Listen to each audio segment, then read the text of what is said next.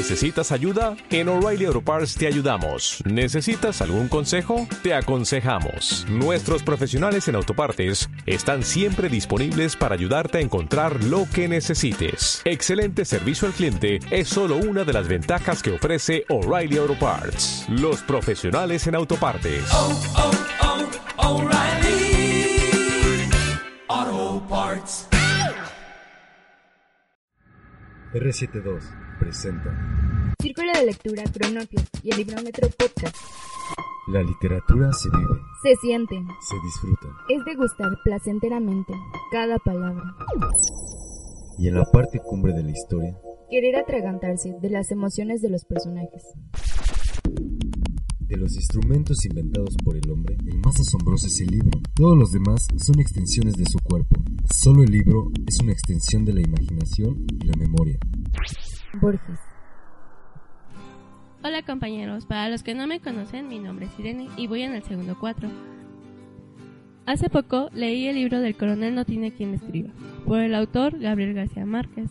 El tema del libro es un viejo coronel que guardaba la esperanza de recibir su pensión, mientras tanto cuidaba al gallo que su hijo le dejó, con el deseo de que éste algún día ganara una pelea. Bueno, el libro habla sobre, como ya les dije, sobre un coronel que estaba casado con una mujer enferma de asma. Con ella tuvo un hijo que se llamaba Agustín.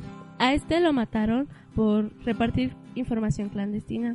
Su hijo Agustín fue el que le dejó el gallo al coronel. El coronel siempre cuidaba a ese gallo, a ese gallo con mucho aprecio. Era pues, como una esperanza de ganar alguna pelea y sentimental por su hijo. El coronel, por otra parte, cada viernes iba al muelle a esperar al cartero con la esperanza de recibir la carta de su pensión. Pero siempre que se encontraba ahí el cartero, el cartero solamente le decía, al coronel no tiene quien escriba. Al oír eso, el coronel regresaba a su hogar. Normalmente, siempre que llegaba a su casa, oía a su mujer, qué es lo que iban a vender ahora para comer. Porque ella estaba cansada de nada más calentar piedras en agua para que sus vecinos no se dieran cuenta que no tenían realmente de qué comer. Pero al coronel lo que más le preocupaba era alimentar al gallo que su hijo Agustín le había dejado. Como ya les dije, con la esperanza de que algún día él ganara una pelea en la gallera. Y con eso darle dinero a su esposa para que ella comprara de comer y no le estuviera reclamando. Aunque su esposa se molestaba mucho por la fiel esperanza que él demostraba por recibir esa carta de su pensión y la misma por querer que el gallo ganara. Ella no era tan optimista como él. Pero ya no les quiero contar el final, quiero que ustedes lo lean y se interesen mucho en ese libro. Mi opinión sobre él es que es muy interesante, cuenta una historia verdaderamente impresionante. Aunque yo no entendía bien el final, ahora que tuve que investigar sobre Gabriel García Márquez y la época en que escribió el libro. Ahora que sé eso, puedo comprender mejor el final, ya que Márquez escribió hechos reales de su familia, pero agregándoles un toquecito de imaginación, por decirlo así.